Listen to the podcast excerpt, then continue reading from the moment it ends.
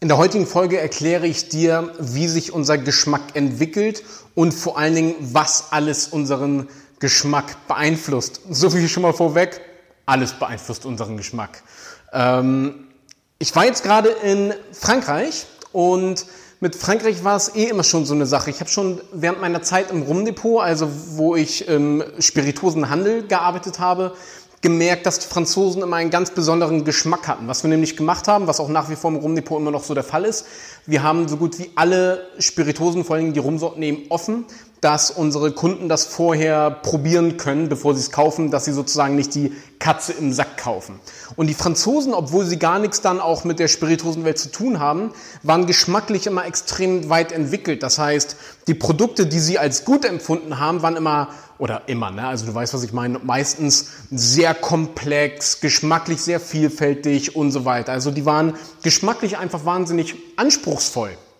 Und jetzt auf meiner Reise in Frankreich konnte ich das Ganze ein bisschen besser verstehen und auch nochmal eben sehen, weil einfach das Essen, was die Franzosen essen, ist generell sehr, im Englischen sagt man so rich, weißt du, also geschmacklich unglaublich komplex und tief und auch intensiv. Also du hast sehr intensive Soßen, ähm, ziemlich fleischlastig, äh, aber auch so wild etc und alles generell auch oft, nein, nicht alles, ne, aber äh, viel eingekochtes und intensiviert und so weiter und so fort. Diese ganzen Pasteten, Käsesorten und so weiter. Das heißt, alles immer sehr geschmacksintensiv und wenn du mit diesen Geschmacksbomben die ganze Zeit aufwächst, dann ähm, gewöhnt sich natürlich auch dein Gaumen daran und du wirst generell einfach sehr anspruchsvoll. Im Vergleich, wenn du natürlich die ganze Zeit mit Süßigkeiten und McDonalds aufwächst, was ja also McDonald's pff, schmeckt ja nach nichts, da sind hier ein paar Aromen drin, aber wenn du jetzt einfach mal alles vom Burger so abkratzt und wirklich nur in die Frikadelle beißt, herzlichen Glückwunsch, geil ist das nicht. Ja? Und wenn du natürlich den ganzen Tag so einen faden Fertigessen-Geschmack gewohnt bist, und dann mal etwas konsumierst in Form von Rum oder Wein oder was auch immer, was wirklich geschmacksintensiv ist, bist du natürlich komplett überfordert. Wie sollen das anders auch sein?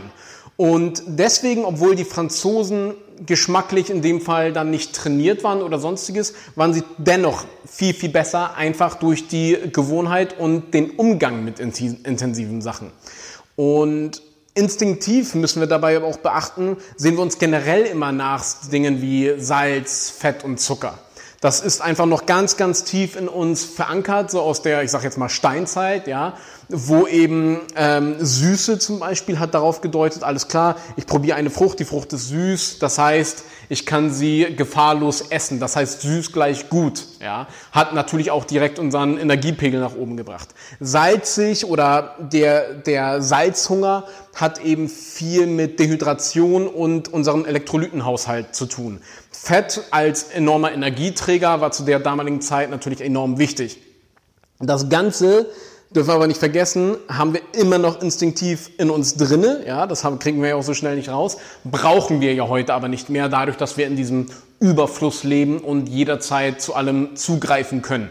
War auch sehr interessant zu sehen in der Karibik, ja, ich, als ich in der Dominikanischen Republik war, das Essverhalten war unglaublich fettig. Also alle haben dann immer dieses frittierte Hühnchen gegessen und dementsprechend fett waren auch wirklich alle. Und für mich sowieso, ich habe mich mal gefragt, wie kann man bei dem Wetter denn Lust auf was Fettiges, Frittiertes haben, weil ich wollte einfach nur meinen Daikiri trinken und mein Kokoswasser, so nach dem Motto. Das hängt damit zusammen, dass damals eben die Sklavenarbeit extrem hart war und die Leute haben eben dieses fettige Essen gegessen, um genug Energie äh, für den Tag zu haben, während sie auf dem Feld gearbeitet haben. Und das Ganze hat sich eben Sklavenarbeit auch danach eben noch, wo sie auf den Zuckerplantagen gearbeitet haben.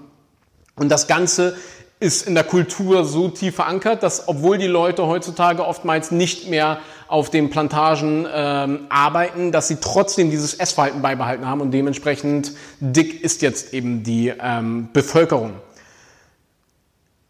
So, und wir sind auch bei der Herstellung für unseren PX-Cast sind wir da dran ähm, so herangegangen. Also wir wollten auf der einen Seite eben etwas geschmacklich Süßes haben für unseren Rum, ja. Und deswegen haben wir den eben in diesen ehemaligen Pedro Jimenez Sherryfässern gelagert, einfach um diese fruchtige Süße, die dann den Gaumen sehr schmeichelt und sehr zugänglich ist. Gleichzeitig aber mit diesem intensiv gelagerten Rum haben wir auch ein sehr geschmacklich komplexes, anspruchsvolles Geschmacksprofil, dass wir da in so vielen Bereichen wie möglich eben abkassieren mit unserem Wagemut PX Cast. Es war so ein bisschen die Herangehensweise. Auf der einen Seite den Einstieg zu ermöglichen und gleichzeitig etwas geschmacklich Komplexes zu bieten für diejenigen, die mit anderen Produkten eventuell schon ein bisschen gelangweilt sind.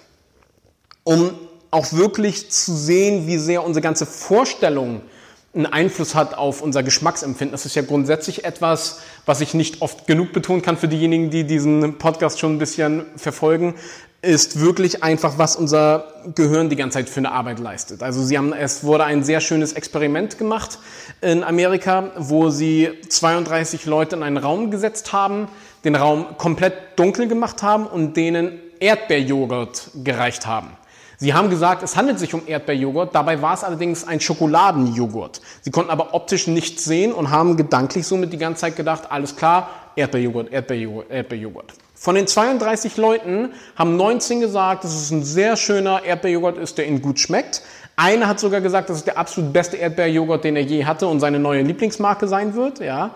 Aber es hat sich um Schokoladenjoghurt gehandelt. Sie konnten visuell die Farbe nicht sehen, konnten somit nicht von der Farbe beeinflusst werden und waren im Kopf die ganze Zeit bei Erdbeerjoghurt. Also haben sie zum größten Teil auch wirklich Erdbeere geschmeckt. Und das zeigt einfach, wie krass es wirklich eine Kopfsache ist. Fazit von dem Ganzen. Wie bei allem handelt es sich bei unserem Geschmackssinn auch einfach um Gewohnheiten und Routinen. Und äh, genauso wie du beim Sport und sonstiges deine Gewohnheiten und Routinen ändern kannst, kannst du das auch bei deinem, mit deinem Geschmacksempfinden machen. Das heißt, wenn du besser schmecken möchtest, ist es eine reine Trainingsfrage und auch eben eine reine Gewohnheitsfrage. Das heißt, zwing dich sozusagen einfach ein paar Geschmäcker, die du nicht magst, zu probieren. Probier grundsätzlich immer alles und sei da auch einfach offen für. Umso mehr du probierst, umso zugänglicher werden diese ganzen Lebensmittel auch für dich und umso besser kannst du damit umgehen. Und das ist auch etwas, was ich persönlich gemacht habe, ähm, wo mein Geschmack noch nicht ganz so weit war und ich auch einfach noch ein bisschen zu jung war, um mit gewissen komplexen Geschmäckern umgehen zu können. Ich aber unbedingt wollte, ja, ich wollte wirklich diese, bei diesen ganzen großen Sommeliers mithalten können und ich wollte unbedingt diese ganzen Dinge schmecken können. Was ich gemacht habe, ist, ich habe mich einfach an die Sommeliers zum Beispiel gehalten, mit denen ich gearbeitet habe. Ich hatte ja sowieso das, ich sag mal, das Privileg, dass ich in den besten Häusern der Welt gearbeitet habe, wo ich mit extrem fähigen Menschen gearbeitet habe und ich habe einfach zugehört, wie sie Dinge bewerten. Das heißt, wenn Sie zum Beispiel gesagt haben, dass der Champagner gut ist aus dem und dem Grund, habe ich mir angeeignet, das auch als gut zu empfinden. Und das ist der Grund, warum ich trotz meines jungen Alters da eben schon extrem voranschreiten konnte, weil ich einfach meinen kompletten Geschmackssinn darauf gerichtet habe, sage ich jetzt einfach mal, und darauf gelenkt habe, Dinge zu mögen, die generell, die die Experten und die die Besten als gut empfinden und das ist irgendwann in Fleisch und Blut übergegangen. Das hat auch gar nicht wirklich lange gedauert, dass ich heutzutage eben wirklich auch diese Dinge total genieße und mir das nicht nur eben einbilde bzw. antrainiere. Das war's jetzt auch schon wieder für heute und ich möchte dich auch generell total gerne einladen, unsere Facebook-Gruppe äh, ja, dich dazu zu gesellen. Das ist die Wagemut Taste Academy.